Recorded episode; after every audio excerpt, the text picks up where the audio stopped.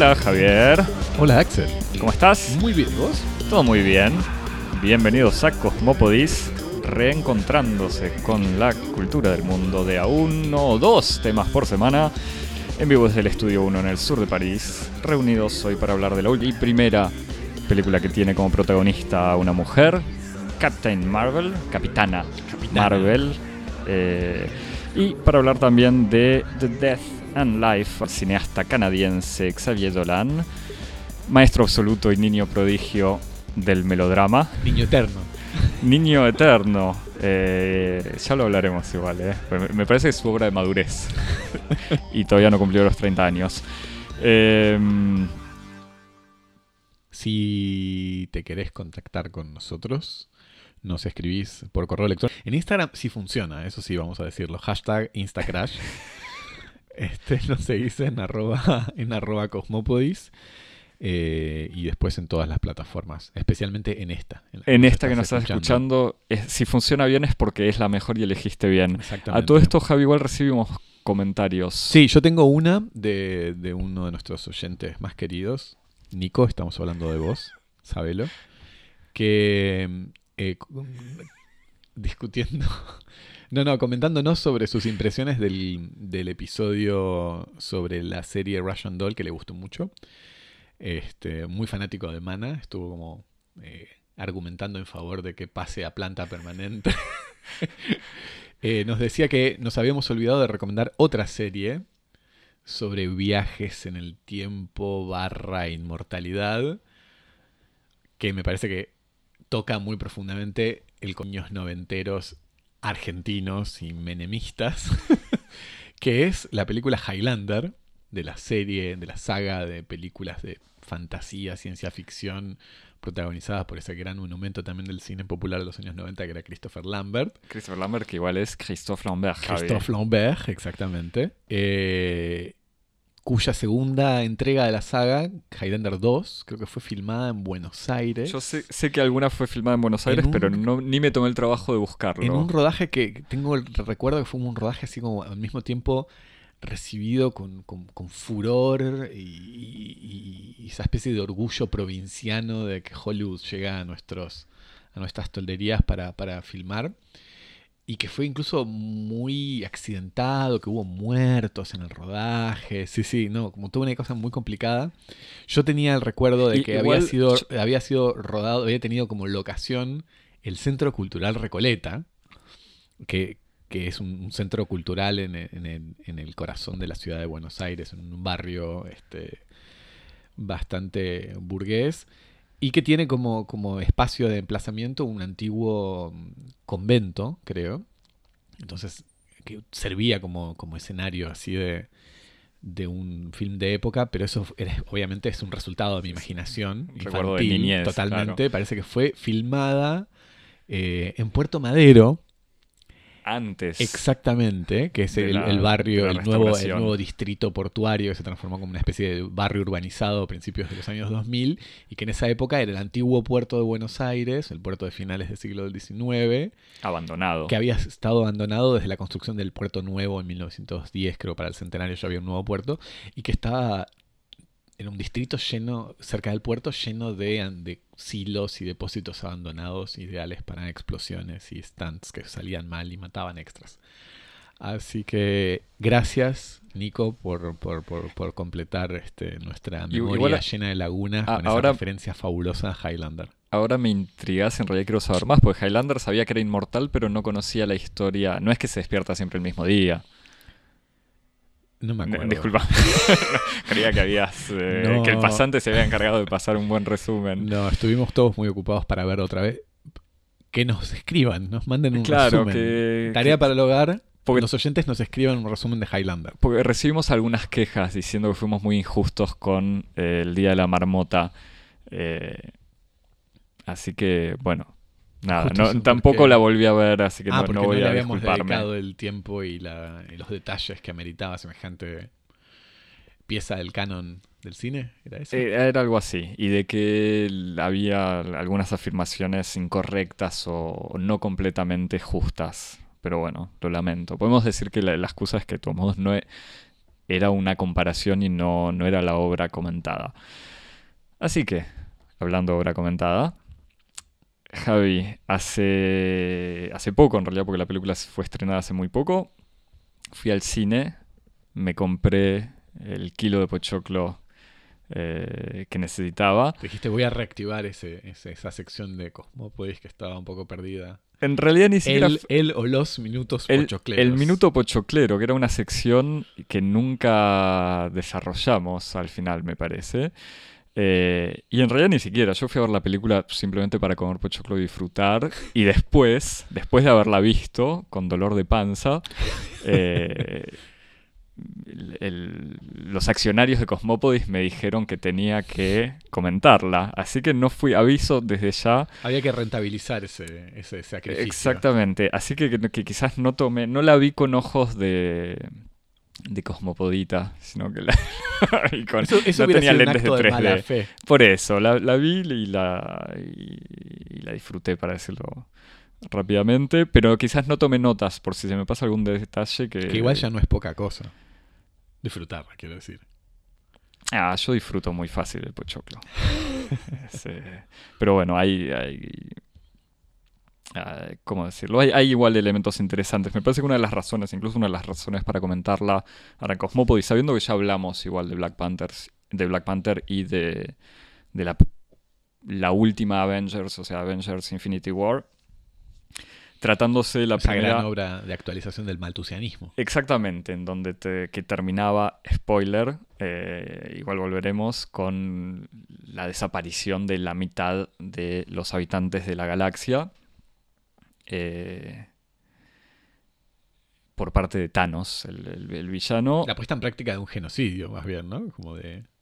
Eh, sí, igual que quedan abiertas, que ahora mientras lo estaba diciendo pensaba en las preguntas que creo que ya me hiciste o nos hicimos cuando comentamos cómo era la definición de qué seres desaparecían. Mm. Porque sabiendo que hay diferentes razas en la galaxia, si eso incluye razas no antropomorfas o no sé, pero no, no importa, eso lo descubriremos supongo en la próxima película de Marvel que sale dentro de un mes y medio, que es Que vamos a comentar Marvel y Heidegger. Todo junto, exactamente. Eh, pero en esta, en este caso, Capitana Marvel eh, un es la con, con- con una clara connotación peronista. populista, iba a decir. Es como es el giro populista en Estados Unidos. Sí, Llega el peronismo a. creo que no. El, el título original es Captain Marvel. Hay un montón de, de temas sobre la historia del personaje que no me que no anoté debidamente, que no están en la película, pero que al principio el personaje era un hombre, después el- creo que la misma idea fue retomada por una mujer, pero pasó a llamarse Miss Marvel, o sea, señorita Marvel, La, la- la retrogradaron. Perdió el. y volvieron a darle el rango de capitán o capitana hace poco en los cómics y ahora la película sale con ella siendo directamente capitana, pero como te decía, es la primera película que tiene como protagonista a una mujer. Eh, no es la primera superheroína, pero es la primera que, a la que le hacen el honor de dedicarle dos horas eh, de película. Es la primera dirigida en, la serie Marvel, que ya lleva 21 películas, es la primera dirigida por una mujer, eh, y codirigida en este caso, o sea, dirigida por Anna Bowden eh, y codirigida eh, por Ryan Fleck, que no es, aclaro, porque cuando vi que estaba codirigida me dije, bueno, Marvel, dale libertad, pero ellos dos trabajan juntos desde hace varios años, haciendo trabajos anteriores que no conozco y poco conocidos. Em, pero, eh, y es la segunda que tiene entre los guionistas a una mujer, y en este caso son dos mujeres, Anna Bowden, otra mujer cuyo nombre no anoté, eh, disculpa el pasante, y Ryan Fleck. Así que era como para seguir en... pa- pa- para ver un poco eh, cómo le iba eh, en este paso a, a Marvel. Tratándose de una película que tenía que cumplir de alguna manera con, con tres puntos o tres funciones. Eh, la primera es finalmente, como, como te decía, darle a un personaje femenino el rol principal. eh, que es algo de lo que se venía hablando desde hace bastante tiempo. Se amagaba o se había evocado la posibilidad de hacer una película sobre Black, Black Widow, que es Que el personaje de Scarlett Johansson, hasta que hasta ahí era la única figura femenina importante, cosa que se fue pateando hasta que hace, me parece que unos meses, no mucho más, se confirmó de que el, el año que viene, creo, o no sé dentro de cuánto va a salir una película de- sobre Black Widow. Se había rumoreado que Lucrecia Martel la iba a dirigir, eh, porque Lucrecia Martel admitió eh, que los de Marvel se habían acercado a ella. Ah, no me, no me acordaba que era específicamente. Era para Black Widow. este caso, Lucrecia Martel, esto ya me estoy desviando, pero que dijo que justamente le dijeron, no te preocupes Lucrecia, te ponemos a alguien para dirigir las escenas de acción, y Lucrecia Martel dijo, no, no, al revés, las escenas de acción las quiero hacer yo también, y al final Es una genia. no, no avanzó el, el intercambio y se acaba de confirmar que va a ser una, una directora. eh, pero bueno, ya veremos qué, qué pasa. Eh, y era la primera película de Marvel eh, con un personaje femenino en el rol principal, sabiendo que hace dos años había salido Wonder Woman, La Mujer Maravilla, película feminista, entre comillas, si se puede decir, eh, de DC, o sea, de la serie de superhéroes Batman, Superman. Y eso es una película que era eh, bastante mala, para decirlo rápidamente, pero que tenía el mérito, entre comillas, de haber integrado por primera vez en toda esta larga serie de películas de superhéroes de los últimos 10 años, eh, momentos, o sea, largos momentos de mujeres peleando o entrenándose, cosas así. No voy a hacer la genealogía de las mujeres en las películas de superhéroes porque sé que existe una película de Electra, que es un personaje de Marvel también, pero que no vi con la mujer, no importa, Eh, con Jennifer Connelly, creo. Si no digo, estoy diciendo pavadas, sino que me disculpen. Eh, la segunda función, o sea, primero esta película con una superheroína. La segunda, mantener la racha que tiene desde hace 10 años y 20 películas de películas exitosas. eh, con en este caso integra, o sea, integrando en este caso un superhéroe desconocido, o sea, un personaje nuevo en un universo que ya tiene decenas de personajes eh, y me parece un personaje que además es menos conocido que Spider-Man, por ejemplo, que fue integrado hace poco también, aunque ya tenga dos películas o más presencias. Eh, y al mismo tiempo meterse en esta serie de 20 películas proponiendo algo relativamente original. Y la tercera función era agregarse a la trama ya ultra compleja de Avengers Infinity War, porque como te decía, eh, había terminado con Thanos exterminando a la mitad del universo, pero Galaxia Universo no lo sé, discúlpame. No, no, no te preocupes. Eso. Yo sé que, quizás este detalle te iba... otro- va para otro episodio. Eh, pero que en la escena post créditos aparecía Nick Fury, que es como el gerente de recursos humanos de los Avengers, eh, Samuel Jackson, que es el tipo que se encarga de, de juntar a todos estos superhéroes para que trabajen juntos, y era él mandándole un mensajito con un pager bien noventoso a un número desconocido, pero que se terminaba con el logo de la Capitana Marvel apareciendo en colores. Entonces daban a entender que ella va a cumplir un rol eh, heroico en, en la victoria de los buenos contra Thanos. Pero que lo veremos el mes que viene. Entonces esta película funcionaba, en el fondo completaba o iba a explicar en dónde estaba esta Capitana Marvel antes del suceso trágico Ausente por lo demás en todo el resto de en la todo, saga. que no, sin ningún tipo de, de aparición o, o referencia. Capitán Marvel o Capitana Marvel, digo Capitán pues la traducción directa del francés y del inglés en realidad. Eh, pero bueno, Capitana Marvel es la historia de Verse, Brie Larson, ganadora de un Oscar por la película Room, que no conozco, y también presente en otras películas que sí vi, como Kong Skull Island, que es la última versión de King Kong, también con Samuel Jackson y con eh, eh, Tom Hiddleston, otro héroe, del, héroe no malo en realidad, pero villano devenido bueno de del Taylor. universo Marvel, el ex de Taylor Swift. Eh, musa de parte de este podcast. no voy a decir de qué parte. Eh, y también de Scott Pilgrim contra el mundo de Edgar Wright, una película que también tiene otros... Eh, Capitán América también actúa en esa película, pero no importa. Eh, esta chica Verse es un ser de apariencia humana, con sangre azul y superpoderes, que, que implican tirar rayos o ser poderosa y volar, eh, que no recuerda nada de su vida antes de los últimos siete años y solamente sabe que fue rescatada por la gente del planeta Kree que le otorgó o le otorgaron los poderes que tiene. Ella forma parte de una especie de policía intergaláctica que combate particularmente a los Skrull, una raza con el poder de tomar la apariencia de cualquier ser con el que se cruza. Y en su primera misión, tras una emboscada de estos Skrulls, que son unos seres cuando no están eh, tomando la apariencia de alguien, son unos seres verdes con cara de malos, para decirlo rápido. Ella termina en la Tierra, más precisamente en Estados Unidos, y aprovecha... Como si hubiera alguna diferencia. Bueno, es eh, casi que aparece cerca de una base militar, pero creo que no es así, pero pero bueno, y aprovecha para investigar sobre unos sueños recurrentes que tiene sobre una mujer humana que es asesinada delante de ella por un scroll al lado de un avión estrellado y con otros flashes que tienen en su memoria con apariciones de la Fuerza Aérea estadounidense. La historia entonces es la de este personaje, Verse, descubriéndose a sí misma en todo sentido, por un lado, conociendo o tratando de, investigar sobre su propia historia, que es la historia en realidad de Carol Danvers, una mujer piloto Danvers Vers. Danvers. Danvers también, lo, pensé. Carol Danvers, si, si, fuese francesa, pero no lo es. De una, de una, gran familia de la aristocracia de los Países Bajos y de periodistas argentinos.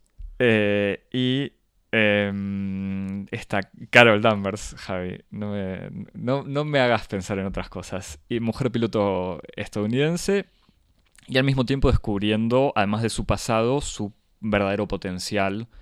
Eh, o sea, qué, cosas puede hacer con, con, esos poderes que tiene, incluso de dónde le vienen los poderes. Eh, este descubrimiento de, su propio potencial y de su pasado, en el fondo tiene algo artificial porque el público lo sabe desde que vio el póster eh, de Capitán Marvel, porque todos sabemos que es Capitán Marvel, aunque en la película no el, trabajo sea descubrirlo. Eh, y la película está marcada, digamos, por una especie de fábula feminista. Eh, para decirlo con, no sé si con crueldad o maldad, pero bastante obvia. O sea, quizás pues ya estamos muy, muy superados, pero lo digo verdaderamente, como que Marvel llega bastante tarde.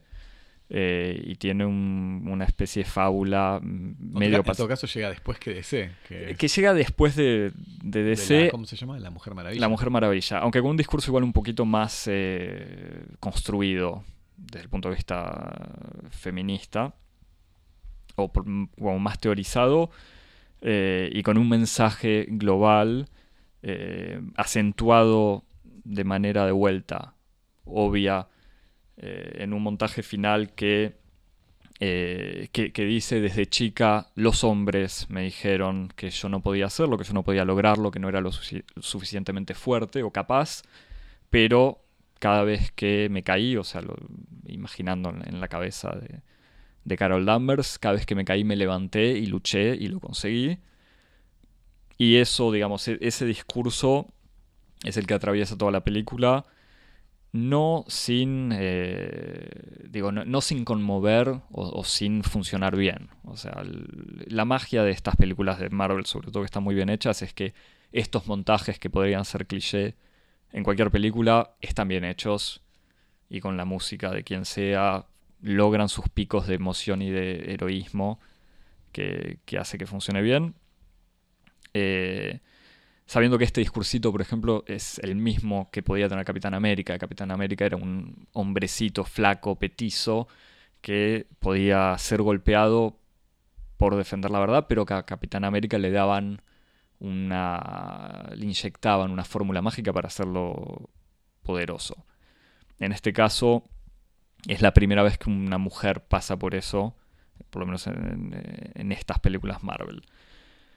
Otros detalles que me parece que sí son interesantes, por más, o sea, esto es la, la contradicción hacer de lo hicieron o no buscaron hacer.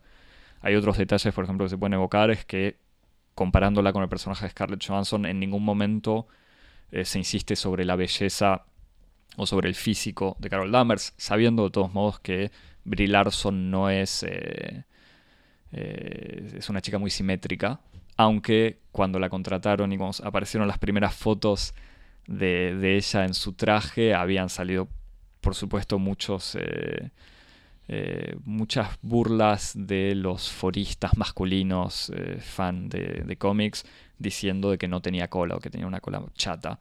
Entonces que ese era un problema para el superhéroe. Obviamente la película no evoca eso y no, no se preocupa por eso.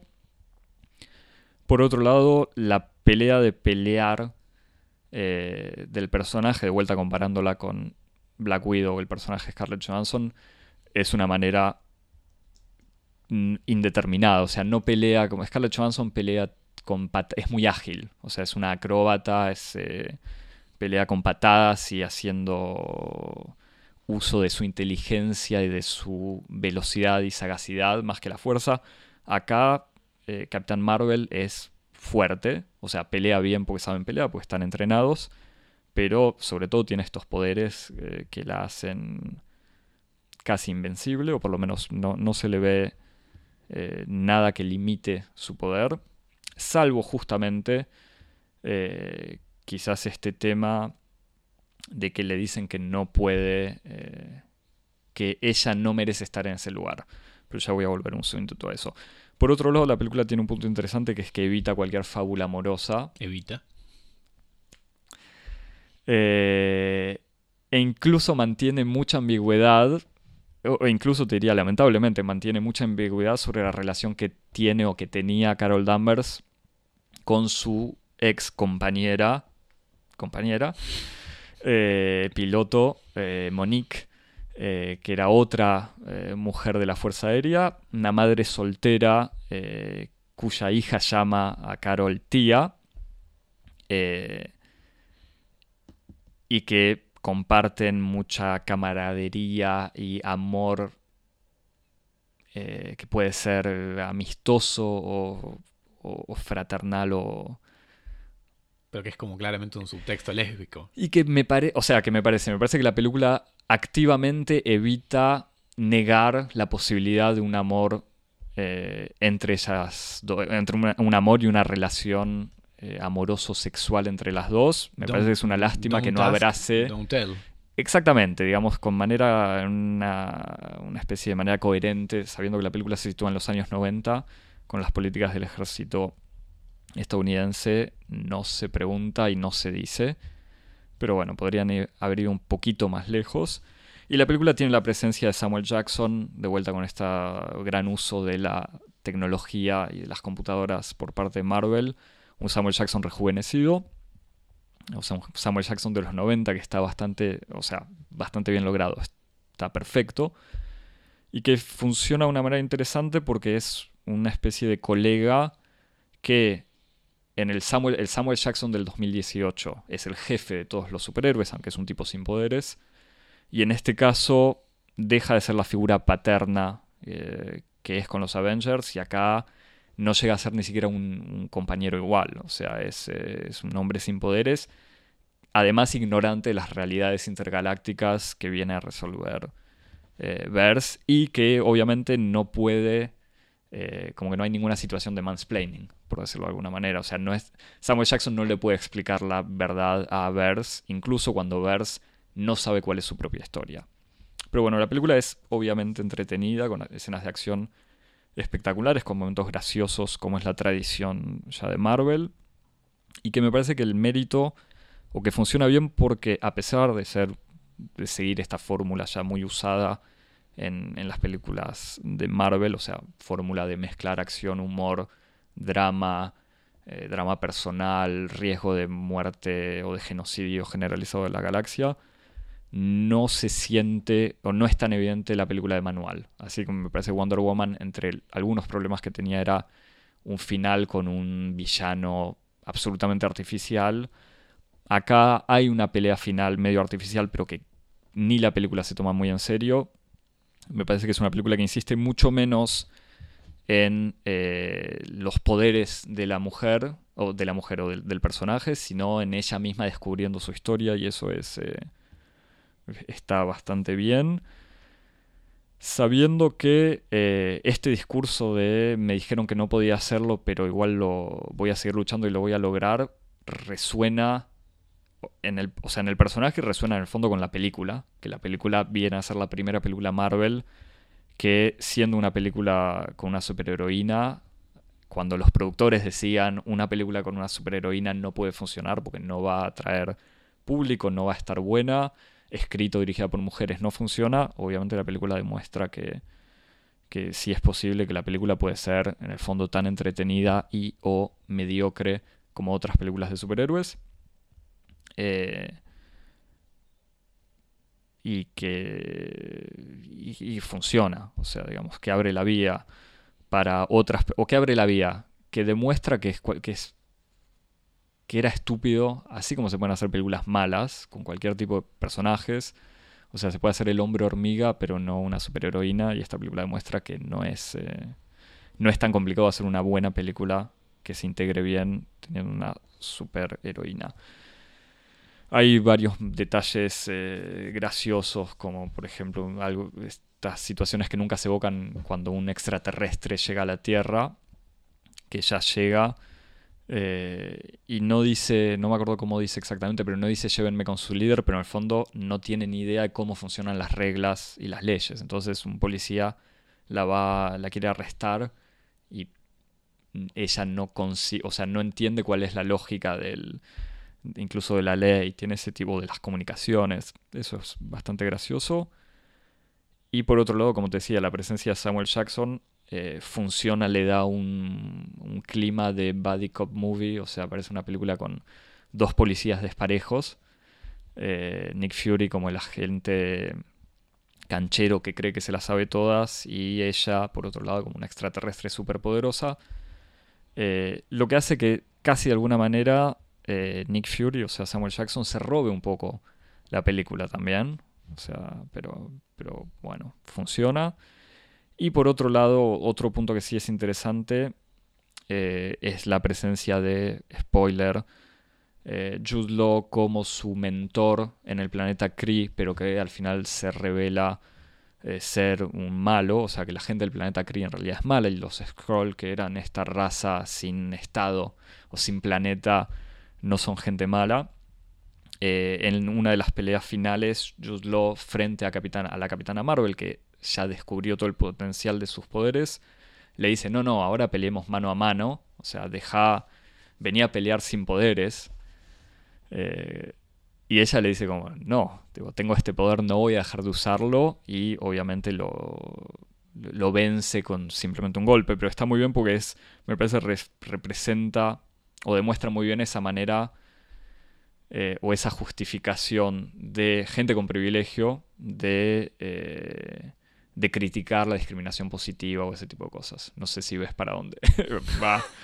No, pero, pero tiene como este momento de decir como estás haciendo trampa ahora que estás a mi nivel y uno puede imaginar el subtexto de, que no es el caso igual del personaje, pero de la mujer con doble jornada laboral, ocupándose de los hijos, ocupándose de tantas otras cosas y que los hombres le dicen, ah, bueno, pero si no llegas lejos es porque vos preferís tu carrera.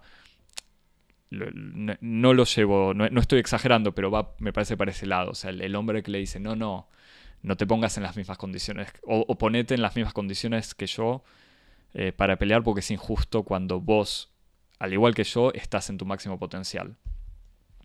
Pero bueno, ese me, me, alejo. Es, un detalle pero interesante. Para, mostrar igual momentos interesantes de la película donde puede articular este subtexto feminista con escenas de acción, digamos, o argumento. Eh. Al momento final, eh, ahí la película vuelve a caer en, en, la situación de vuelta de Wonder Woman, de una, un personaje todopoderoso, porque digamos Capitana Marvel no se sabe muy bien cuáles son sus poderes, pero viene a ser una especie de Superman que puede tirar rayos con los ojos, con las manos, volar y, es ultra fuerte. Y que no tiene debilidades. que no tiene debilidad- debilidades Porque visibles Superman tiene en la kriptonita. la kriptonita, que es un gran recurso narrativo en el fondo. Sí, me da la sensación, yo no sé cómo van a usarla después en, en Avengers, supongo que su poder no es ilimitado. O sea, no es, eh, no es ilimitado, pero es muy superior al de los humanos, por lo menos. Eh, y entonces en el momento de la pregunta, ahora que tengo todo este poder, ¿qué hago? La ecuación se resuelve, y esto más respondiendo con, con lo que va a pasar en Avengers, que se va al espacio diciendo, tengo que solucionar el problema de los, de- del planeta Kree, de este planeta malvado, y desaparece. Eh, de la misma manera que en La Mujer Maravilla la película se situaba en la Primera Guerra Mundial y ella al final de la guerra se iba. Y uno le dice como, pará, Gal Gadot, como, hubo otra guerra después, ¿por qué te, a dónde te vas?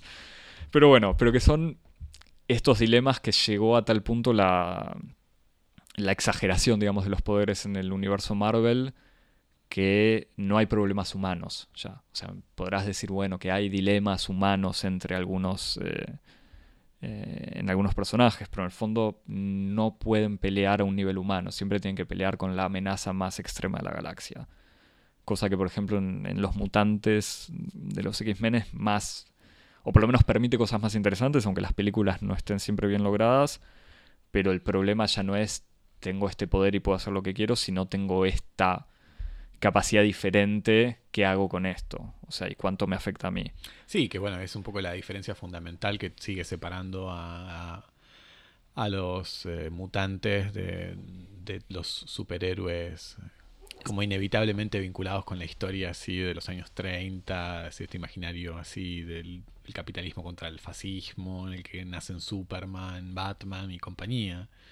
Sí, o Capitán América también. Que incluso además como con todo lo que vos decís así de estas es- mm, especies de como posibilidades aparentemente subversivas de poner a una mujer en el rol de, del héroe, eh, el poder siempre sigue recayendo en figuras que en el fondo son tradicional e institucionalmente eh, legitimadas como, como figuras de ejercicio del poder, como millonarios, médicos, militares, científicos, espías, soldados, que es un poco la tradición de Marvel y de DC, a diferencia la de... tradición estadounidense. O, Bueno, sí. sí, es que tradición, bueno, no sé, superhéroes y Estados Unidos me parece que es... O sea, no, no- no conozco otras Sí, tradiciones de superhéroes que no sean El, estadounidenses. el Eternauta, Javier.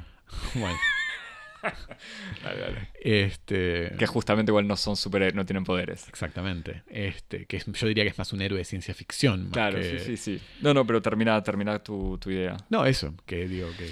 Sí, bueno, en, en este caso igual es... eh, pero que me da la sensación que son, as- así como te decía... Porque que ella es una militar a, Es claro. a, a doble título, porque es como en doble sentido, porque ella es militar en la Tierra y, pues, si entendí bien, es como una guerrera militar Exactamente, en el ella forma parte de un... O sea, ella sigue formando parte de- la clase de los, de los guerreros. Exactamente, y sobre todo... No, y sobre todo que este- en esta película se toma el trabajo, por eso te digo, no, no es una fórmula, eh, pero tiene estos momentos muy cliché que en donde, eh, en donde se demuestran en insistir, por ejemplo, sobre la presencia de las Fuerzas Armadas, la Fuerza Aérea estadounidense, con un regreso, eh, la Fuerza Aérea estadounidense que no estaba en las últimas películas y que vuelve con una...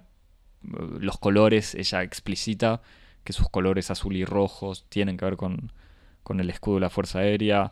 Pero bueno, esas son ya las cosas que... es, Que incluso eh, además es como, es como una especie de extraña convergencia cultural, ¿no? Porque al mismo tiempo está toda esta especie de surgimiento de, de la sensibilidad de las minorías o de la diferencia que trae a Black Panther o, o a la capitana Marvel y al mismo tiempo esta especie de nueva estetización y, y nueva eh, eh, valoración de- del ejército norteamericano en un contexto así como, como el actual, en donde, no sé, vuelve a verse Estados Unidos en una perspectiva de enfrentamiento con, con Rusia o China, como, ¿no? Vuelve a ocupar...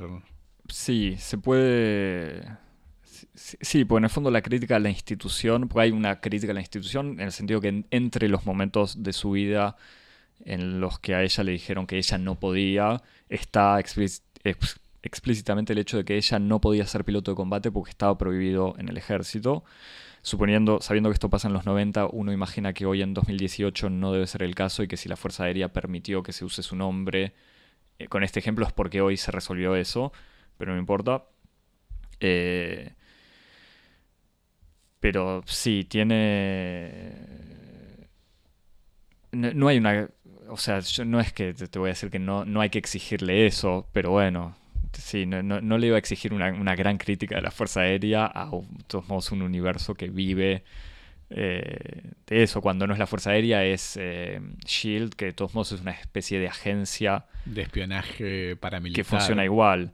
Eh, eso, tengo, si querés tengo spoilers para la próxima, pero no, se rumorea que en la próxima Avengers se va a revelar que alguno de los personajes ya queridos por el público en realidad era un Skrull, o sea, uno de estos extraterrestres que toman la apariencia humana. O sea que uno que, uno que es bueno es malo.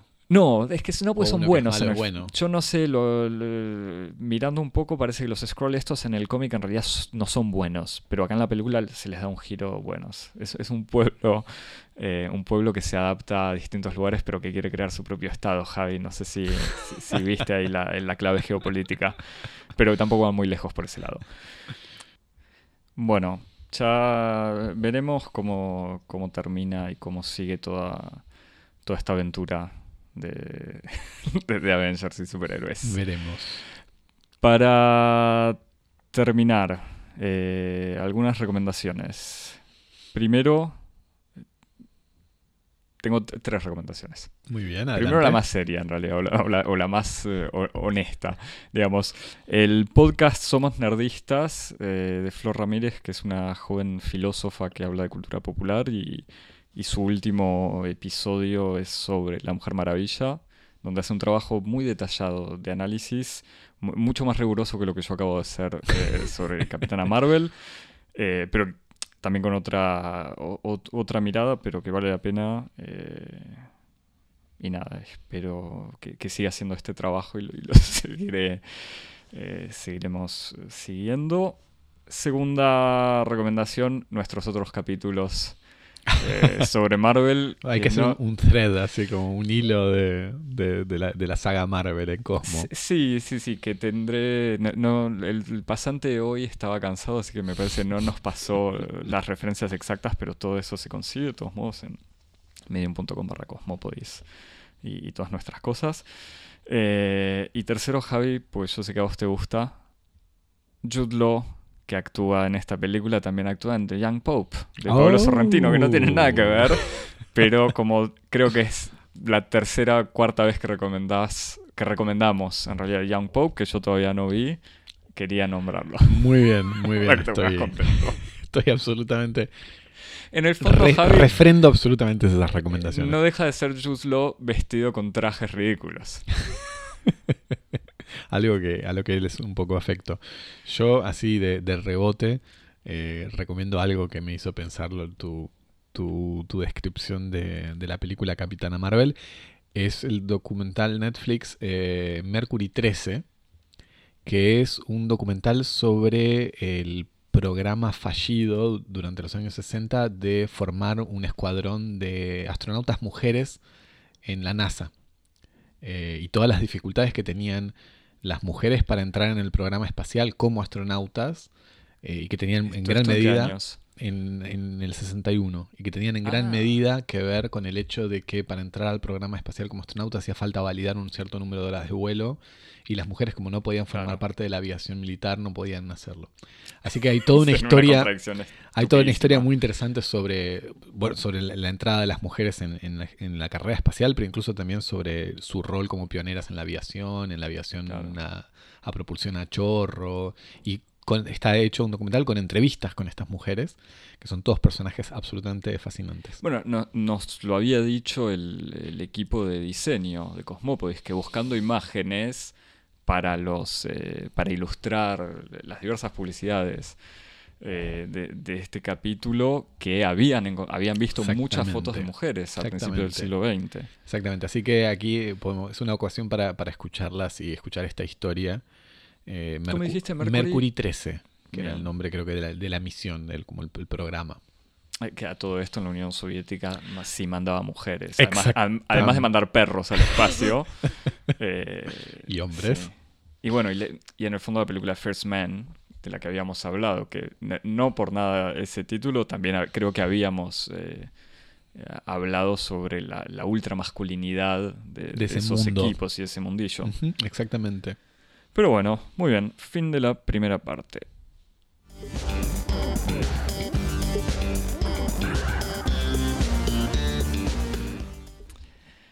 Bien, no, Capitana Marvel no se caracterizaba por sus excesos, quizás por el exceso de poder, pero que estaba contenido.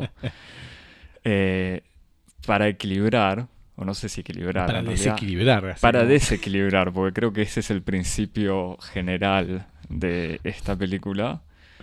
Cuando no el proyecto. Fuimos a ver eh, la última de Xavier Dolan, eh, realizador Amigo, cana- amigo del pod. Amigo del. Pues yo creo que que no debe tener algún enemigo, pero en el fondo a él no le importa, no le importa eso. Él tiene amor para dar y sobre todo mucho cine.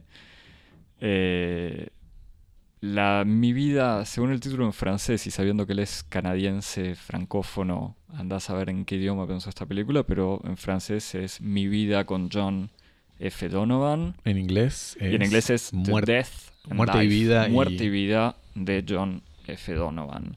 Javier, película es, eh, como vamos a ver, importante ponernos un poco en tema. Para ponernos un poco en tema vamos a hacer un- una mínima restitución de la película. cre- creí que ibas a decir hay que poner música y bailar y llorar. No y- me lo digas dos veces. muchas cosas. No me, lo, no me lo propongas dos veces porque se transforma el estudio 1. En una tarde de, 2000 de 2017, en un café de Praga, una periodista inglesa, interpretada por Sandy Newton, la, la chica de, de Westworld, la madama de Westworld, entre otras muchas cosas. Y, y- y partícipe de, los, eh, de las grandes sagas de Disney porque está en la última Star No la última Star Wars, sino en solo. Ah, tenés razón. Sí, sí. Eh, se ve desviada de sus ocupaciones habituales, guerras en África, procesos migratorios de masas, cataclismos ambientales, las canteras paradigmáticas del reportero estrella, para cumplir con un encargo de su editor que la contraría. Entrevistar a Rupert Turner, un actor joven que acaba de publicar un volumen compilando la frondosa y extraña correspondencia secreta que mantuvo durante su infancia con John F. Donovan, un galán famoso de televisión que, en la víspera de su gran salto en su carrera y apesadumbrado por ocultar su homosexualidad, muere de una sobredosis. Con este encuentro de marco, la película despliega la narración en por lo menos dos sentidos. Por una parte, la pubertad de Rupert, agitada entre su fulgurante pasión por la actuación y la televisión, y su penosa adaptación a una nueva vida en Inglaterra, donde se muda desde Estados Unidos con su madre, interpretada por Natalie Portman, también una actriz conocida por su aparición Por en ser Star la novia Wars. de Thor. No, no, en Star Wars. Ah, en Star Wars, pero en la primera tri- trilogía. Pero es la novia de Thor en creo que la primera y la segunda y después no, no estuvo más. Entonces que se muda desde Estados Unidos con su madre, interpretada por Natalie Portman. Ah, Tras la se- esto- discúlpame, Javier. el- la trama de esta película es suficientemente complicada para que nosotros empeoremos todo. Exacto, estamos haciendo, es un gesto absolutamente deliberado. Donde se mudó de Estados Unidos con su madre, interpretada por Natalie Portman, tras la separación con su padre que vive en Londres. Por otra parte, los últimos años de la vida de John F. Donovan, los que, a poco de ser casteado para interpretar el rol protagónico de un superhéroe para una franquicia de Disney que lo catapultará definitivamente al estrellato, comete una serie de errores que precipitan el derrumbe del edificio de imposturas sobre el cual había construido su imagen pública, en especial de galán heterosexual en pareja con otra estrella de la tele. Estas tres líneas argumentales, la entrevista en el café, la infancia de Rupert y el ocaso de John F. Donovan, sirven como base para un experimento vertiginoso y desbordante en el que ocurre todo lo que puede ocurrir dentro del, universo Dolan y más también. Un remix de sus películas precedentes bajo las convenciones narratológicas hollywoodenses, un montaje imaginario de la primera mitad de la década de los 2000 bajo la furiosa estética de los años 90, una reflexión sobre las tribulaciones de la celebridad, la dolorosa emancipación de un origen de clase popular, la crítica de la hipocresía del periodismo, etcétera, etcétera, etcétera, etcétera. Todo esto, un conjunto irreductible al concepto mismo de resumen o de síntesis, en una película de dos horas, en la que se intuyen las cicatrices de un brutal paso por la isla de edición, entre ellas, notoriamente, la amputación de la participación de Jessica Chastain. Es un juego adivinar qué rol interpreta en la película. y que en medio de todas... De- después jugaremos a eso. Ya jugaremos a eso. Y que en medio de todas sus fugas, tentaciones y digresiones, nunca abandona los dos puntos cardinales que orientan esta película y tal vez la obra en general de Xavier Dolan. Uno de ellos es el estilo es saber quién eres, de Gorvidal, y la otra frase de Henry David Thoreau, que abre la película al comienzo como una especie de, de epígrafe, más que amor, dinero o fama, dame verdad. Quiero remarcar que el estilo de saber quién eres también aparece en la película, ¿eh? Varias veces. Sí, sí. Varias veces. Axel, ¿qué pensamos de esta película de, de, de- de Xavier Dolan, amigo del pod? Quiero, quiero aclarar, va, aclarar no, pero recordar igual, Dolan es un jovencito de 29 años cuya primera película, eh, que es Comment j'ai tué ma mère, Maté a- yo maté a mi madre, maté- una claro. película que escribió, produjo, montó, editó, protagonizó con a los 19 20 años. eh, 19. sí, sí. Eh, al año siguiente hizo... Sí, esta es su pe- séptima película y todavía no cumplió 30 años. Tiene 29 años. Y por séptima película es séptimo largometraje y en general bueno, o por lo menos como parte de una obra. Puede gustar o no puede, o puede no gustar. Y Eh, además, no, y- y el detalle no detalle no menor es que eh, por Mami creo que recibió el- había recibido con Godard el premio. recibió exactamente Una palma honorífica. no recibió recibió va- varias o sea fue siempre re- recibida sus películas para Un certain regard o para la competencia original yo, Yo maté a mi madre Les amours imaginaires los amigos los amores imaginarios y Lawrence Anyways y después ganó junto con Jean-Luc Godard el premio del el gran premio del jurado en 2014 Claro. por Mami este que está en- 2014, ya hace 2014. tanto tiempo. Ujú, sí sí Bueno, entonces para volver a la historia, o sea, después de haber Y después, presentado. y sí. después ganó el Gran Premio otra vez en, de Cannes eh, en 2016 por Juste la fin du monde. Solo Claro, el fin del que mundo. esa no la vi. Eh, siendo esta película la primera película que hace en inglés y su entrada, que ya veremos cómo funciona, al, al mercado estadounidense. Y más o menos a Hollywood, porque en realidad esta es una pel- producción canadiense-británica. O sea, no hay, aunque hay actores conocidos que podríamos citar. O sea, Kit Harrington, que no es estadounidense, pero que es una estrella de Game of Thrones. O sea, Jon Snow.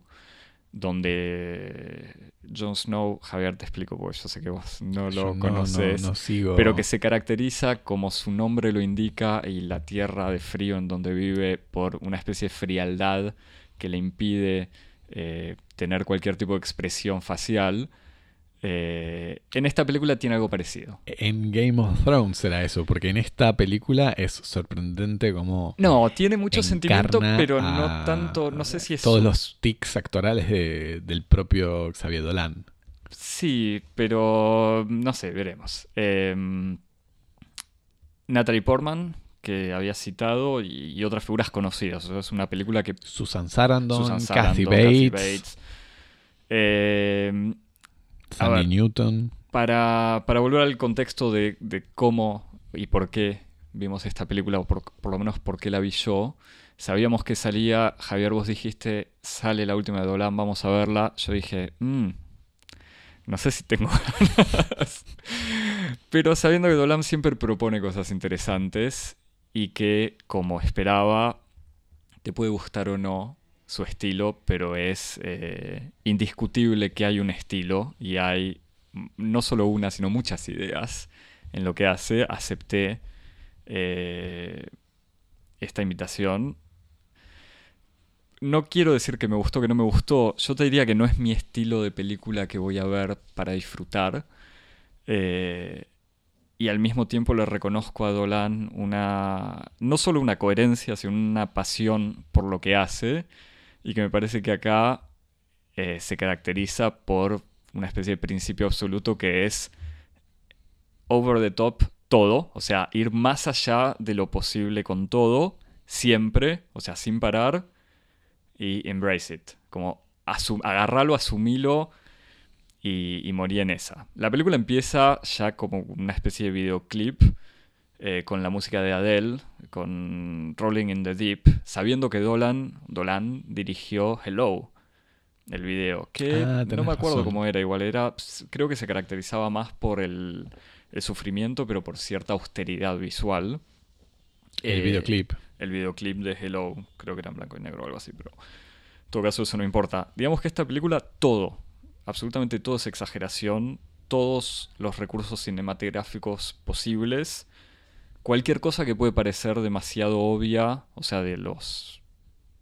de, todas las formas narrativas de Hollywood, que sean voz en off, eh, flashbacks, recuerdos, eh, no sé, cualquier idea que exista en cualquier película de entre los 90 y el 2018 está en esta película, digamos.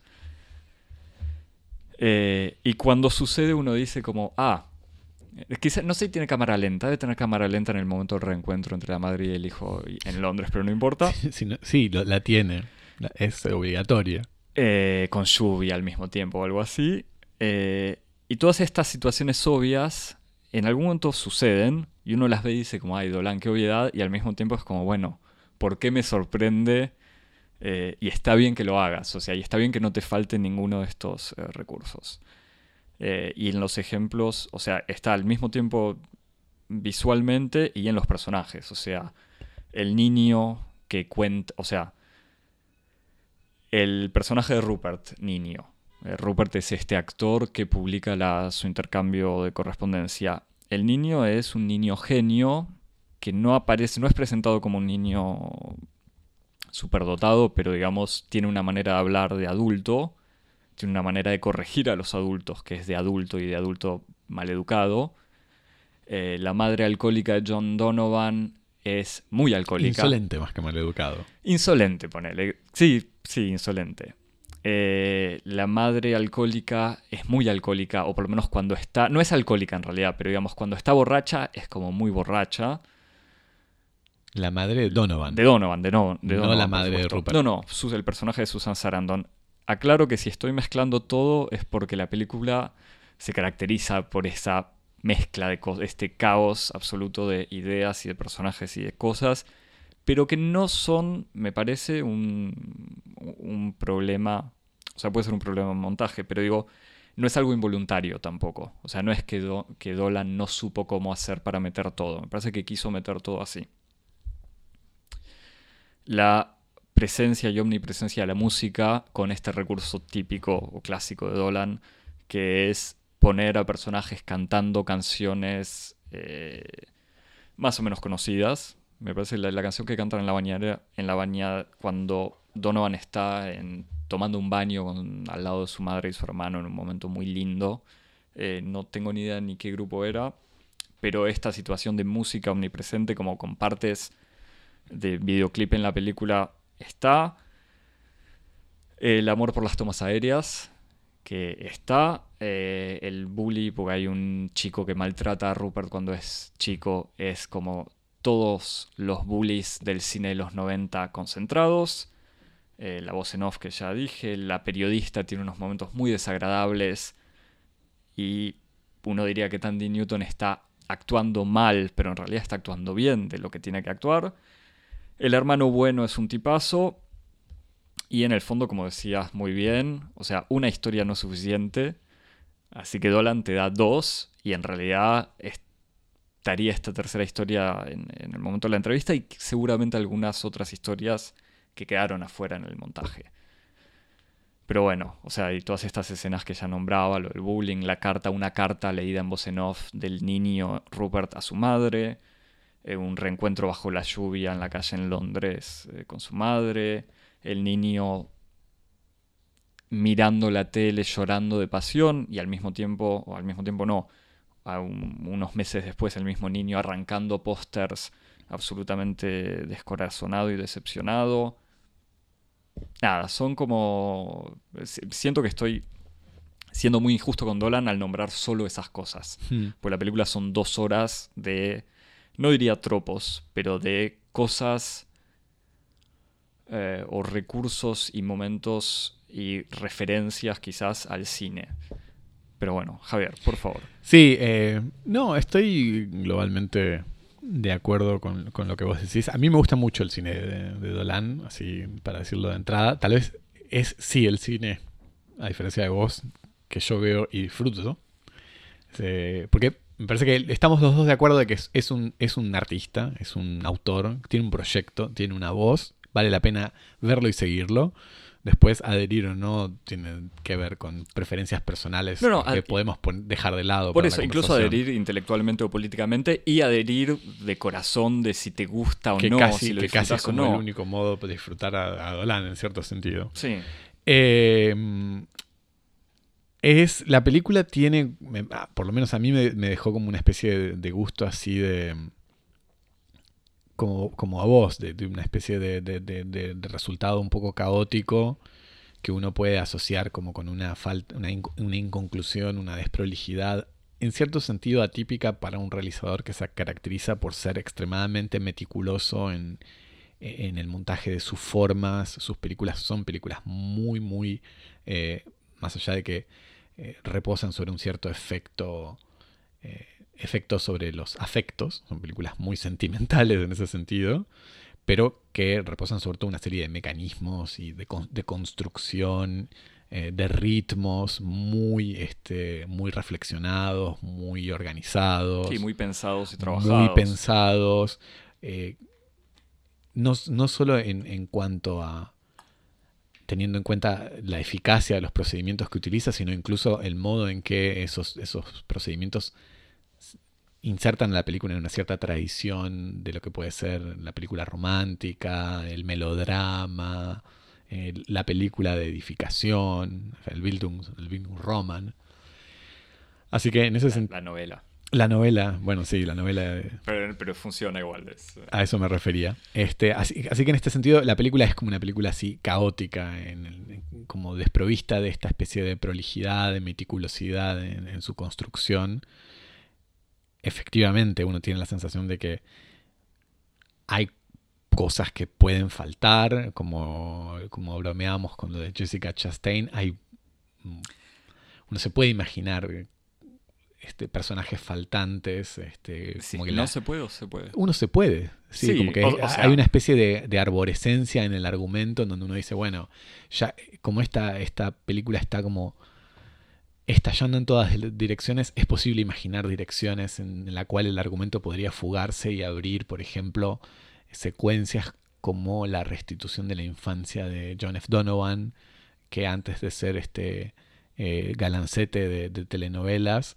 eh, había sido un- aparentemente un joven atleta, Joven atleta en la en universidad. la universidad, miembro de equipo de hockey. hockey, entonces uno se puede imaginar, se, se refiere un, se refieren tanto a esta época de su vida que uno puede imaginarse que hay secuencias o episodios faltantes de cómo se explica este pasaje de una juventud más bien agresiva, más bien violenta como un atleta a su pasaje a actor, eh, incluso su despertar sexual, eh, las razones que lo llevaron a él a, a reprimir o a, ocultar eh, su homosexualidad en el comienzo de su carrera, etcétera. Todos estos episodios que están un poco eh, omitidos, que están ahí como operando desde su ausencia, uno dice, bueno, tal vez ahí están eh, estas partes de un rodaje que se, se rumorea que el, el- material original serían como cuatro horas, Claro. o una cosa o por sea, el material. El, un, un primer corte que andás a ver si no fue. ¿Qué, qué pasa con ese corte?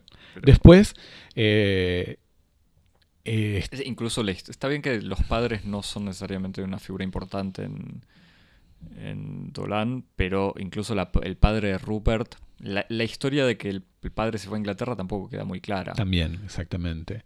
Después, eh, la película, para todos los que están interesados o siguen el, el- el cine de Dolan, eh, Muerte y vida de John F. Donovan parece realmente como una especie de mosaico o de remix de todos los temas eh, y hasta todos los argumentos de sus grandes películas precedentes. O sea, hay buena parte de- de- del argumento de, de la infancia de Rupert están casi salidos de Je tué ma mère, eh, hay a mi madre. de Yo maté a mi madre, Después hay, hay varios elementos de, de- de- los pasajes que acercan a, a esta, a la película eh, Mi vida con John F. Donovan, al- con el thriller psicológico que hacen pensar en, en Toma la Ferme, Tome en la, en la granja. eh, otros segmentos que, que recuerdan a, a Lawrence Anyways. eh, en fin, uno puede ver como... Siendo igual teniendo como líneas presentes en todas las películas de Dolan la cuestión de la homosexualidad.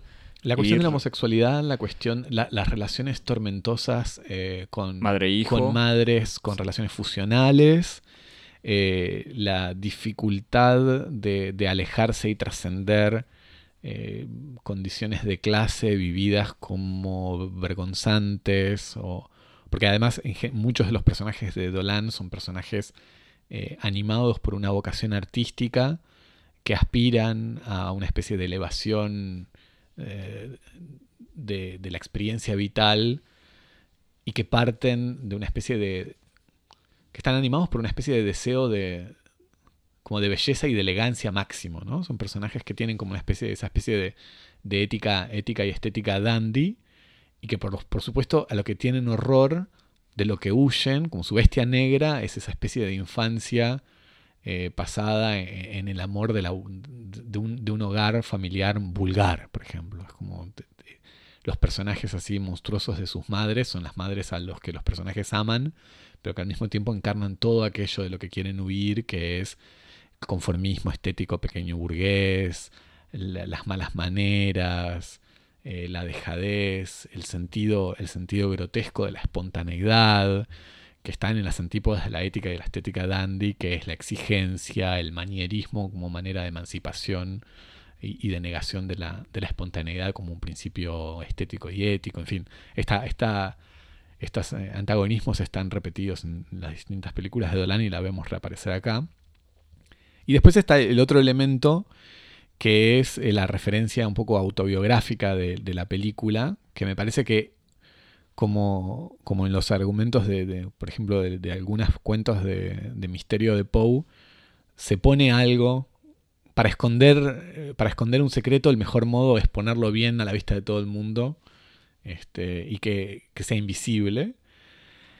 Y, eh, Y en este caso, ¿qué sería? bueno, me parece que eh, hay un, hay un, un dato, que es el dato biográfico que se supone que inspira a la película, y que es eh, la experiencia del joven Xavier Dolan siendo un niño actor, un niño prodigio, como creo que con 6 u 8 años, que eh, obsesionado y fascinado por, por su ídolo de la pantalla grande, viendo Titanic en, en, repeat, una vez tras otra, decide tomar lápiz y papel y escribirle a su ídolo, confesándole toda su admiración y anunciándole que seguramente en el futuro van a trabajar juntos, que es Leonardo DiCaprio. Hermoso. No, no lo sabía. Y, y, lamento que DiCaprio no esté en esta película. Le manda eh, una o varias cartas que nunca respondió DiCaprio. Claro, por eso no está en la película. y este es el, el, el, el como el, eh, el, dato biográfico que se supone que inspira un poco a la película, en donde Dolan se identifica a sí mismo como el niño, el niño, este niño prodigio, niño actor. Que es insoportable. Yo quiero aclarar, o sea, que, claro que avisamos o que avisé. Eh, hace poco, antes de grabar, volví a ver, vi el tráiler después de haber visto la película. Eh, y al ver el tráiler fue como, ya me había olvidado. Hay tantas cosas que me había olvidado lo insoportable que es el nene este cuando habla. Sí, que es insoportable un poco como son insoportables los niños artistas, pero sobre todo como los niños prodigios en general, ¿no? Que me parece que después eso podemos volver un poco a la, la figura del niño, que es una figura importante, una figura ética importante en, sí. el, en el cine de Dolan. Y me parece que con, con, la idea esta de que Dolan está contando una especie de, de historia un poco fantasiosa de, de esa de esa especie como de experiencia hipotética que hubiera sido su correspondencia con, con su ídolo, se pasa un poco por alto el hecho de que en estas tres historias, eh, la historia de la entrevista, del Rupert adulto con la periodista, en la historia de John F. Donovan, eh, este actor con mucho éxito en el cine comercial, pero que tiene que lidiar con, su secreto, que es su homosexualidad y que eso lo, lleva en alguna medida a la perdición. Y la historia del, niño actor que está luchando por, por poder realizar sus sueños en una vida que se desarrolla en un contexto profundamente hostil. Esas tres historias están protagonizadas por Xavier Dolan. Esos tres personajes tienen puntos de identificación muy profundos, los tres con Dolan. Y son en alguna medida como tres fábulas de tres de tres Dolan distintos, ¿no? Y que me parece que en este sentido es donde como es el primer indicio más fuerte de ver hasta qué punto los signos actorales de los, de los adultos mimetizan en gran medida los gestos de, Dolan, no solo Dolan actor, sino incluso Dolan eh, realizador. Eh, la entrevista, quien haya visto entrevistas de Dolan en YouTube, ve en la entrevista entre Sandy Newton y, Rupert Adulto una clara este, encarnación de, esa especie de, de, figura pública que tiene Dolan, que es como una especie de niño genio seductor, permanentemente en una relación de hostilidad y de seducción, eh, de fastidio y de deseo de ser, de ser querido, ¿no? que es una, una especie de disonancia, una cosa un poco contradictoria, pero que es muy característica de su, de su persona pública. Y, muy bien representada en la película. O sea, toda la entrevista es como un largo momento incómodo en donde los dos personajes, la periodista y el muchacho, están agrediéndose y seduciéndose. Y, seduciéndose. Eh, y, y en este sentido es donde me parece que la película adquiere una cierta dimensión, que por lo menos como yo la veo con mucho entusiasmo, de obra o proyecto conceptual. En el sentido en el que para mí esta película, incluso y especialmente con toda esta desprolijidad, muerte y vida de John F. Donovan es como una especie de deliberado acto eh, de agresión, eh, una entrada así ruidosa y, y maleducada de Dolan en ese universo y en esa industria que admira, lo alimenta y desprecia como es el cine y la industria cinematográfica norteamericana. Parece que esa es la clave con la que hay que ver este, esta película. Y entonces este proyecto se, declina ahí en esas tres partes, ¿no? como esa especie de biografía, biografía, esa vida ejemplar del niño genio que es Dolan, esa especie de figura que nunca madura, que nunca, que, nunca llega a esa especie de nivel eh, de, madurez que tiene como consecuencia inevitable la transigencia. El niño es siempre intransigente, siempre caprichoso y por lo tanto siempre es verdadero. Nunca está tentado por las trampas de la duplicidad y del cálculo. No está ni en la estrategia ni en todas esas miserias que son lo propio de la ética del adulto. Y en ese sentido Dolan reivindica un poco ese gesto infantil. Él siempre es el, el enfant terrible en el sentido en que el único modo de ser un artista íntegro es siempre ser un niño y nunca madurar. Sí, tengo muchas cosas. El, segundo punto que es John F. Donovan. no, no, y tomaba nota. No, resumo, resumo y, te dejo. El segundo punto que es John F. Donovan, que otra vez, Dolan dice, claro, yo no me identifico con Donovan porque yo sí siempre fui abiertamente gay, no tengo un secreto.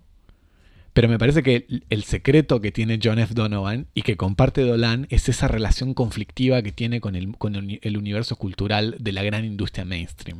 El secreto de Dolan, de Dolan artista, no de Dolan, el, sabido Dolan, el señor que debe pagar sus impuestos en Canadá, pero el sujeto artista, Dolan, el secreto que él tiene no es eh, la homosexualidad, que es el secreto del personaje, su secreto es qué hacer con, con, esa relación de amor y odio que tiene con la industria de la televisión, del melodrama, de Titanic. ¿Qué hacer con eso?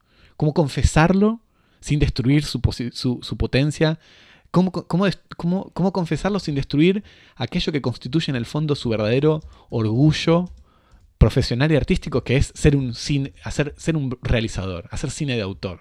¿Cómo confesar que él se amamantó con Titanic y es el, niño mimado de Khan. ¿Cómo confesar esas dos cosas? Esa, es como su dualidad como artista. Ese es su secreto. Y ese es el secreto que en alguna medida él... El drama de ese secreto que él hace vivir en el personaje de John, F. Donovan como bajo la apariencia o, la mascarada de que es la cuestión sexual.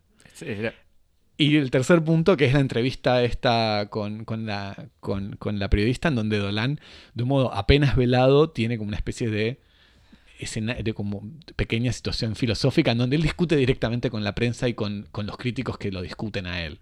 Sí, como- o con el público que podría criticarlo. Con su público, sus críticos, con aquellos que lo, lo llaman un, es- un escritor frívolo, un, un realizador que, que se preocupa por, por, por- por el amor y las canciones lindas y las canciones pops en un momento donde la verdadera lucha es otra, etcétera, etcétera, etcétera. Entonces me parece que ahí hay como una especie de, de lucha a tres frentes que Dolan desarrolla en esta especie de entrada absolutamente descontrolada en un blitzkrieg este, de su entrada en el mundo anglo y lo hace del modo más insolente y del modo más desprolijo, que es el único modo que me parece que él, él puede hacer siendo fiel a su gesto y a su ética de enfant terrible. Sí. Tomé notas igual mientras hablabas, así que quédate tranquilo, puedo volver. Y igual lo del tercer punto de su respuesta a la crítica lo dejamos porque quiero volver a eso. Dale. Eh, era justamente lo que te quería decir antes, es eso, que Donovan, incluso en la película, su gran drama parece ser la sexualidad, como que es el gran drama de los otros en el fondo, de la familia, del hermano, del amigo, incluso de su amante, eh, el problema, y de su mujer, porque está casado. Pero en realidad el drama que lo aqueja es casi eso, es saber, bueno, ¿quiere él en serio formar parte de este gran universo de Disney y ser un superhéroe? ¿Está satisfecho con su actuación en una serie en donde el gran momento de pasión es que tiene un nuevo superpoder? O sea, esa, me parece que eso está muy bien mostrado y obviamente eh, la parte de Dolan en eso es, es esencial. La pregunta que uno podría hacer es como, ¿soy un fraude? Bueno, pero es lo que dice él exactamente. Dice, este lugar, siento que este lugar no es para mí, que se lo robé a alguien, dice él. Incluso, y me parece que esta tensión de la que hablabas entre la pasión eh, completamente asumida eh, por Dolan, por la música pop, Celine Dion, que no está en esta película porque sabe que, que los podría haber sido por la música de Titanic, pero, eh, pero que los yankees no conocen a Celine Dion más allá de la música de Titanic, pero en sus películas canadienses la música de Celine Dion, que es, O de Dalida. claro, que son típicos, eh, no sé cómo decirlo sin, eh, sin menospreciar. No, pero, que son estos grandes hitos de la cultura popular pequeño burguesa no culta. Sí, de la música romántica, claro, de, Sí. de más bajo... Sí, de, de- de que, que justamente Respeto. todos estos segmentos se caracterizan por un gusto muy dudoso en materia sentimental y grotesco y vulgar, en fin. Pero eso, después por lo que decías, que él adapta, tiene esta dimensión autobiográfica en, en- tres dimensiones, con la parte de la relación con Hollywood, el niño genio, pero al mismo tiempo lo que me gusta, y volviendo a lo que decíamos antes de los temas principales de las películas de Dolan, que serían la homosexualidad y la relación con la madre, entre otras cosas, pero articulados en general a partir de eso, es que uno de los talentos, y de vuelta es algo que me gustó a mí, que ya sabes Javi, no me gustan las películas sobre Hollywood, Ni los musicales. ni los musicales, y, y que esta película de Dolan combina algo de eso, pero que lo hace de una manera que no. Justamente hace una película que va mucho. que no es una película sobre Hollywood. O sea, por, por muchas razones. Igual, primero que no pasa en Hollywood, sino en Nueva York, la, la parte actoral. Pero además, a él no le importa. O sea, a Dolan le gusta el cine. Y está claro que es un cinéfilo. Le gusta el cine en todo sentido, como industria, porque él creció ahí, porque sus padres trabajaban en el cine y él fue eh, actor desde muy joven y produjo, creó desde muy joven. eh, y al mismo tiempo le gusta el cine como producto cultural que él consumió, como bien en el fondo lo dijiste. Eh, pero no es un. No es un cinéfilo del homenaje, no le fascinan las, la, la estrellita. Yo pienso en una película que había odiado, Maps to- Map to the Stars, de Cronenberg. eh, Cronenberg. Donde por más crítica de Hollywood que exista, hay como una especie de fascinación por ese mundo. Dolan no tiene una fascinación, tiene como al revés, como él ah, me parece que hace el camino inverso. En vez de estar, eh, de ocultar una fascinación a partir de una crítica, creo que él demuestra todo su amor y a partir de ahí busca la crítica. Me parece que la, diferencia entre esas dos fascinaciones por el mundo de- del cine y del espectáculo, uno la podría como distribuir espacialmente, ¿no? Como que las películas estas que vos odias y que yo en alguna medida odio también, que las películas de Hollywood, sobre Hollywood, pasan como de la pantalla para atrás. O sea, son películas que están fascinadas por los actores, la Sí. producción, lo que pasa tras bambalinas, las audiciones, la relación entre los agentes y los productores, lo que hace un actor para, para entrar en los círculos que frecuentan los grandes realizadores, Sí, los las contactos, fiestas, sí. el Chateau Marmont, o sea, ese mundo. Y después está el otro mundo, que es el que pasa como de la pantalla para el otro lado, que es el- el- el- la visibilidad de las estrellas en la televisión, los afiches, la experiencia de ir al cine y la experiencia de ser espectador. Y me parece que Dolan está en este segundo Sí. grupo. Es de los que de los que le cantan al cine, pero no como industria, como trabajo, como forma de vida, sino en, en la relación que existe entre las películas y la experiencia de la vida de quienes, de los espectadores en el fondo, ¿no? Me parece que ahí, ahí está como el, esa especie de, lo que hace que esta película no sea una película de Hollywood en cierto sentido. Claro. Volviéndote entre las cosas que anoté, dejo algunas para después. La palabra me parece enfant terrible que, usaste está muy bien, sabiendo que el enfant terrible no es terrible porque busca provocar. Esa es en, la acepción que se le da eh, para los adultos que uno llama enfant terrible. Eh, el enfant terrible en realidad es un niño y, y si es terrible es por su honestidad y que no tiene filtros por eso. Y el personaje es así, por eso está bien que no es maleducado. Eh, y en el fondo Dolan tiene esa cosa infantil en dos elementos. Uno que es una escena que quiero recordar porque es absolutamente hermosa. Es cuando el niño Rupert llega de la escuela, ya empezó la serie con su ídolo. Llega tarde, así que le, pide a la mamá en dos segundos que le resuma lo que pasó, lo que él se perdió. La mamá le dice, no sé, acaba de decirle a su madre que tiene, que sí, que tiene poderes. Y es una escena que ya no sé ni cuánto dura, pero Esa es hermosa. Pu- Pueden ser menos de un minuto, pero es el niño, el niño gritándole eh, en voz alta a la tele y a la madre y a los dos al mismo tiempo y al mundo en general lo excitado que está y lo emocionado que está porque acaba, por lo que acaba de pasar en esta serie que visiblemente es una serie malísima. O sea, es una serie que yo no sé cuál sería el equivalente, pero hay que imaginarse cualquier tipo de serie malísima. Ahora no quiero ser cruel, pero cualquier serie para adolescentes eh, de las que la tele produce una nueva cada tres años, cada vez que pasa una generación. Entonces, filmar con tanto amor por los personajes y en el fondo con, con el amor que habría tenido Dolan cuando era joven por esas series, eh, ese momento de amor por algo no respetable de alguna manera, ese me parece que es un, un gran gesto de grandeza de Dolan. Y por otro lado, pero que tiene que ver, me parece, con, esta honestidad que tiene él, un, un recurso o algo que hace mucho en esta película, y que no sé cuánto lo hacen otras, pues las tomas aéreas, o sea, aéreas de una ruta o de una ciudad, eso sí se vio en otras películas y lo usa mucho, pero también tiene una manera de filmar a los, a los personajes desde arriba, me da la sensación. Ahí como es algo que aparece en varias situaciones y, y que no, no es que no se justifica, pero me da la sensación que es, un- es una decisión evidente.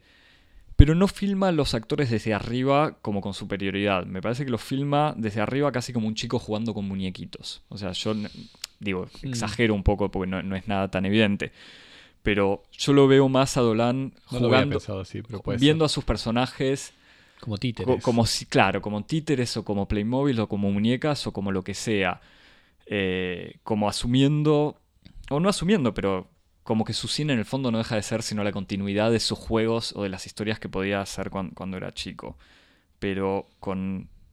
Y, y la palabra honestidad puede parecer superficial, pero es eso lo que tiene Dolan y lo que, aunque no me guste esta exageración, le respeto muchísimo, es como una especie de amor profundo y de respeto absoluto por todos sus personajes, todos sus personajes que no son para nada idealizados, o sea que todos tienen sus defectos horribles y de vuelta el chico este que es que no es necesariamente pedante, pero que puede ser medio cansador, la periodista que es desagradable, la madre del chico que es está medio frustrada y lo maltrata, la maestra que es amorosa, pero que al mismo tiempo no le cree cuando él cuenta que, que intercambia correspondencia con un actor eh, famoso, hasta el bully, el bully que es el ser más detestable de la película, eh, tiene un momento donde sale de su casa con el padre y el padre está hablando por teléfono y no le da bola. Como que todos tienen cierta característica eh, de humanidad, como que Dolan no pretende condenar a nadie eh, y, filma todo con mucho amor y eso me parece O sea, me parece esa falta de, de cinismo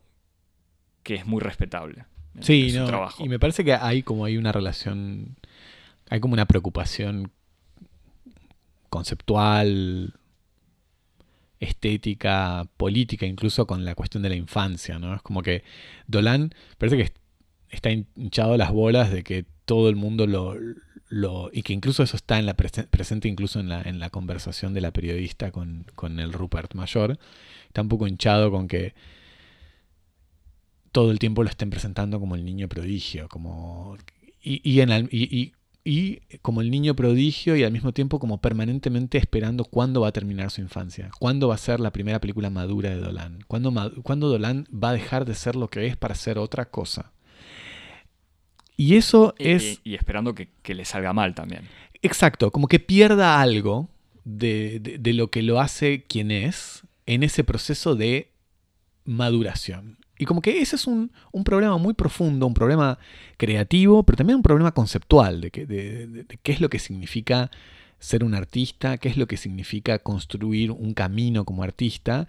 Y me parece que la, la- perspicacia y, y hasta la, la temeridad eh, que tiene Dolan para salir de ese impasse, para salir de ese como de esa especie de encerrona en la que lo pusieron, es salir por arriba, en el sentido de no hacer siempre las mismas películas infantiles entre comillas, no hacer su película seria, respondiendo a la demanda, sino hacer esta película que es como una película otra vez absolutamente insolente y como descontrolada, que reivindica un poco al, niño como esa figura, inc- incluso si querés hasta nietzscheana, ¿no? Como en, esa, evolución del hombre hacia el superhombre, el, último estadio es el niño, porque es el, que es al mismo tiempo el único que es aut- auténtico, inocente y el único que es un verdadero creador. Porque el único modo para crear verdaderamente y para Nietzsche el, el modelo de la creación es, es la artística, el único verdadero creador es el niño, el que crea libre de prejuicios, de, de- de- de cálculos, eh, de, lógicas este, de poder. Él está en una lógica absoluta del exceso y del gasto.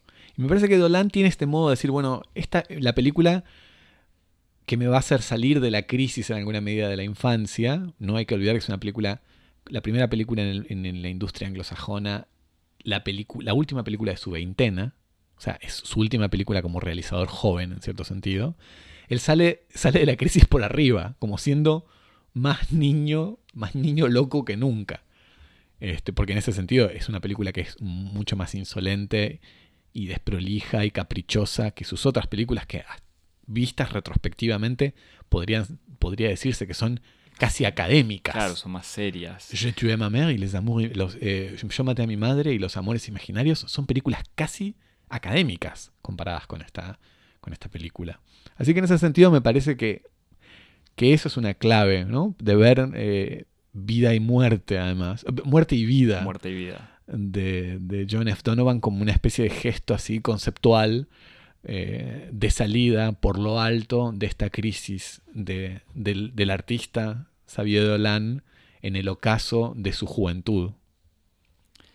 Para volver y, quizás, no, sé, concluir, pero por lo menos retomar su, su obra y su posición, eh, no sé si estético, pero política sobre el cine que hace él mismo. Está este momento de la entrevista en donde la, la periodista, que como decías, en realidad es una gran corresponsal de guerra y, de grandes catástrofes de la humanidad, está escuchando al, al actorcito hablarle de su relación de fan con otro actor adolescente que murió hace vi- a- 20 años. Eh, y el actor le dice, pará, pará, vos no me tomás en serio, vos te- yo sé que a vos te parece que esto es superficial, que en el fondo son problemas de ricos, que en el fondo esto no tiene, no se puede comparar eh, con lo que está pasando en este momento en Siria o en Congo, incluso cita Yo sé que no estoy reconstruyendo Alepo. Dice eso, ci- cita problemas contemporáneos de hoy en día, no inventa, no dice la crisis humanitaria en Zimbabue. O sea, dice esto, no estoy reconstruyendo Alepo. O sea, Alepo es una ciudad que fue destruida en los últimos cinco años. No, eh, no, no es una crisis, una catástrofe humanitaria inventada. Y, él, y ella, le, ahora no me acuerdo cómo le dice, no sé si ella misma le dice, es que no somos, es que estás en un planeta diferente, o esto, estos problemas tuyos no son del mismo planeta. A lo que él le responde, y de vuelta, casi como si fuese Xavier Dolan mirando a cámara y gritándole a los espectadores y a los críticos y a incluso a otros cineastas, diciendo, no, no, estamos en el mismo planeta. O sea, estos dramas forman parte de este planeta también. Eh, y en el fondo es también una manera de asumir cómo eh, toda esta lógica de la exageración eh, y de asumir que la investigación del drama humano y de los sentimientos individuales también forman parte de no solamente una lucha política, pero o no solamente una lucha estética, sino una lucha política, o al revés, no solamente una lucha política, sino una lucha también artística. Eh, y entonces, de vuelta, eso. No, sé si querés agregar algo sobre eso. Pero no, es... que me parece que eh, es pan y rosas. O sea, eh, es, el drama humano es el drama de Alepo de Siria, pero el drama humano también es eh, la experiencia desgarradora del amor, eh, la, experiencia desgarradora de crecer, eh, y eso es en, cierto sentido como tan, tan humano y tan fundamental como, como las otras luchas. Este, me parece que ahí hay, un gesto de una considerable audacia y temeridad. Este, y, que termina con la, la película termina con un plano sobre Tandy Newton ríen como cuando él, este Rupert se va, termina la entrevista, él le agradece y se va, y Tandy Newton como que se ríe como diciendo, ah, al final caí atrapada en... Una risa que es un poco ambigua.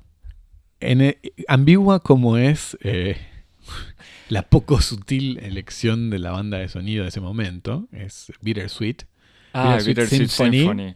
Este, sí, me había olvidado. Es que hay una, una profusión de, de, hits. Pero bueno, esta es también. 90, que no es sorprendente tampoco. Es el, Dolan realizador a punta de, a punta de garrote. Este. Tiene, tiene ese final un poco como agridulce, en donde esa sonrisa es al mismo tiempo como una sonrisa de, bueno, eh, me cautivaste con tu truco de magia, pero no es sin un truco de magia. Pero eh, sí, pero que funciona mucho, me parece, con el resuena mucho con el espectador también. Es como yo de vuelta, que yo eh, no es que no me gustaba la película, pero es como, bueno, está bien Dolante, está, bien. Incluso, yo me acuerdo, en la sala en donde estaba yo, detrás mío por momentos se escuchaba, había una parejita o dos parejitas que estaban hablando, cada tanto riéndose, y es lógico, pues tiene un nivel de exageración por momentos que podría parecer gracioso, y que al cabo de un momento se terminaron callando, y no callando porque, o sea, callando porque quedaron atrapados por la película. Pero bueno, después no sé, no les pregunté tampoco qué, qué les pasó. Dolan, yo sé que nos estás escuchando, yo te banco.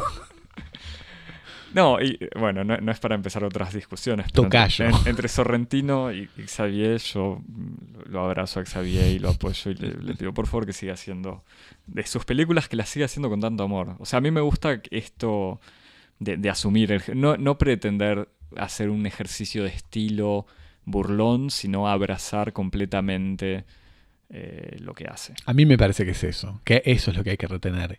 Que él tenía dos opciones hacer bien los deberes como un niño bien o hacer cualquier y cosa. Hacer la película que Hollywood esperaría de él para satisfacer todas esas, esas expectativas o hacer exactamente lo que hizo. Una apoteosis y muerte de su, no, de su obra en clave hollywoodense. Y aquí podríamos detenernos a analizar, pero todo, porque cuando, cuando, cuando decíamos remix de su obra en clave hollywoodense es todo. Natalie Portman y, Susan Sarandon están siendo llevadas de la mano por Dolan a hacer como interpretaciones hollywoodenses y bastante grotescas de la actuación de Susan Clement y de Anne Dorval, que son sus actrices fetiche, y uno las ve eh, transformándose como en guiñoles, como en caricaturas de estas dos mujeres magníficas que son Clement y Dorval. Y uno podría hacer esto con un montón de lecciones formales. Así que, pero no vamos a entrar en eso. Pero simplemente para decir que, sí, que efectivamente él tenía esta especie de, disyuntiva de hierro, hacer la película redondita, correcta, prolija, que se esperaba de él, la primera película madura y, y, y- y- y moderada y entonces Delan, que es un verdadero artista, eligió todo lo contrario y tiró la casa por la ventana. ¿Algo para recomendar? Ver eh, toda su, obra. filmografía. Sí, sí, Yo sí. La, la última no la vi. Bueno, a vos te lo recomiendo entonces. eh, ver que vos no la viste, ya que estamos. te- te- sos como La- la última, la anterior. Eh, no, yo te recomiendo que veas eh, Yo maté a mi madre, su primera película, Je tué ma mère, que es una película genial. Bien, bueno, sí, yo creo que no, no es necesario recomendar otra cosa. Para seguirnos en redes sociales, Javier. Nos seguís, eh, sí, es las redes sociales se dignan a funcionar. En Sí. Twitter y en Instagram en arroba cosmopodis. Nos mandas mails si querés eh, recomendar algún tema de Celine Dion. en cosmopodis.gmail.com Y, Y te te suscribís. Nos evaluás y compartís.